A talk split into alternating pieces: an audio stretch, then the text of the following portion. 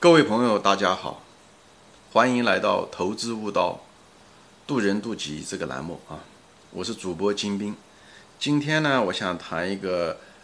进化行为心理学的另外一个现象啊，就是我们人为什么都有嫉妒心？嫉妒心是普遍存在的，无论和男人还是女人，可能女人相对来讲要偏重一些啊。但是这是人的一个共性，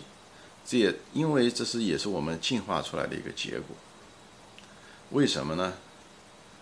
当初我们的祖先哦，就是生活的时候，无论是一群猴子，还是一群原始人，啊，还是一群山顶洞人啊，我们的生活范围很有限，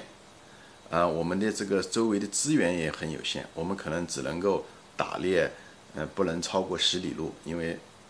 走过去。得晚上之前得赶回来，有所以我们的活动半径是有限的，而在那个活动半径之内的食物也是有限的，对吧？兔子也是有限的，对吧？呃，所以呢，当我们附近的，比方我们村庄或者我们的洞里面，我们的同伴，他，我们他把这个他拿那天打猎打了一个野猪，那么这个环境中就少了一个野猪。说白了，就是我们摄取食物的机会就少了，我们的生存的机会，就是我作为个体来讲，你同伴拿走了，这个东西就没了，所以我们生存的机会就少了。所以这就是为什么我们对同伴得到了一个好的东西，得到了一个资源的时候，我们的态度是消极的，就是这个原因。它有它的经济基础，以后。对有这个消极的这种呃原因的时候，那有的时候这种嫉妒会导致我们去拼命的努力，对不对？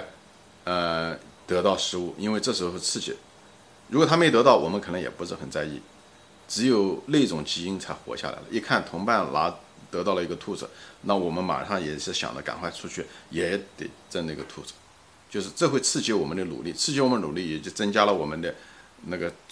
得到食物的机会，得到食物的机会，我们生存的机会才会大。这是一种激励机制。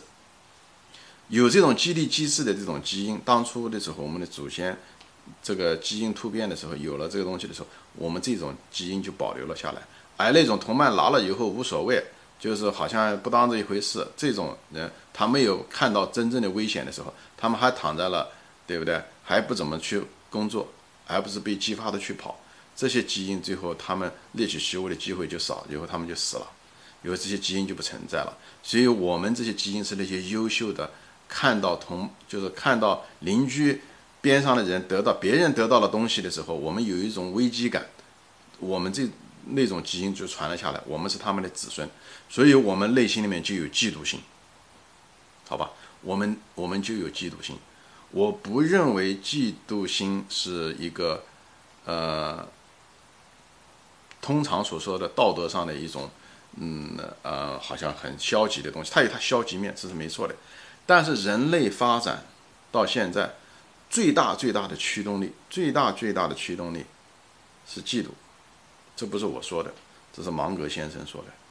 对吧？嫉妒，只有嫉妒，你才你想像一个人，像自我发展能够超越自己，怎么样怎么样，这种人还是少。而世界上大多数百分之八十九十的人，他是因为妒忌别人，比方说别人拿了更多的工资啊，他妒忌别人，他也想着，所以他会刺激他，他也会想努力学习啊，工作也好，也拿那么高的工资。别人买了个好车，他也想去努力去买了个好车。以后别人买了个大的房子，他也想嗯怎么样怎么样去挣钱，以后买个大房子，对不对？所以。芒格说嘛，就大世界上大多数人，百分之八九十的人，他的那种驱动力，他的那种激励，不是自我激励的，他是看到别人以后这样，这就是我们的基因带来的，这是我们基因带来的，啊，呃，层次相对来讲不像我自我提高那样，自我发现那么样的高，但是是这样，人类都是这样，品牌吧一样的，啊，品牌也是一样的。你所以说，我们工业革命以后，嗯，生产出来大量的纺织品。啊，开始的时候冷暖不够，现在都是大量的纺织品，所有的东西都过剩。所有的过剩的时候，那些生产商想了个什么办法呢？以前时候买衣服的时候都是这样子的，就穿了以后穿在身上，哎，只要能够保暖就行了。最后因为过剩嘛，没有办法，什么呢？他们就发明了所谓的品牌，搞一个品牌放到这上面，一颗耐克鞋比平时的一般鞋子要贵好多，它代表这种身份。以后别人看到了，哦，他穿的这个鞋，我也想这样的，我也想花钱多买，也有那个耐克的品牌。其实那个东西从功能上来讲没有任何意义性，就是为了人与人之间的这种攀比和妒忌，最后让人去买那个鞋，花更多的钱，花更多的努力，以后去这么做。所以人类的文明很多都是这样，买好车，买大房子，这样的无形之中把人类的文明。往前推进，一代代人都是这样子的啊，所以这个季度啊，总结一下吧，就是今天的这个节目，一个谈到我们这个季度是怎么来的，第二个这个季度在人类文明中的作用是什么啊？嗯，今天就说到这里啊，大家觉得这个节这期节目呢有点意思啊，麻烦你呢动动手指推荐给你的朋友，让他们也分享这个快乐吧啊，这是一种，这是我的一个体悟啊。可能也有些人已经也都知道，只是我把它放在一起说一说，谈谈我个人的这个体会。啊，今天就说到这里，嗯，谢谢大家收看，谢谢大家的时间，下次再见。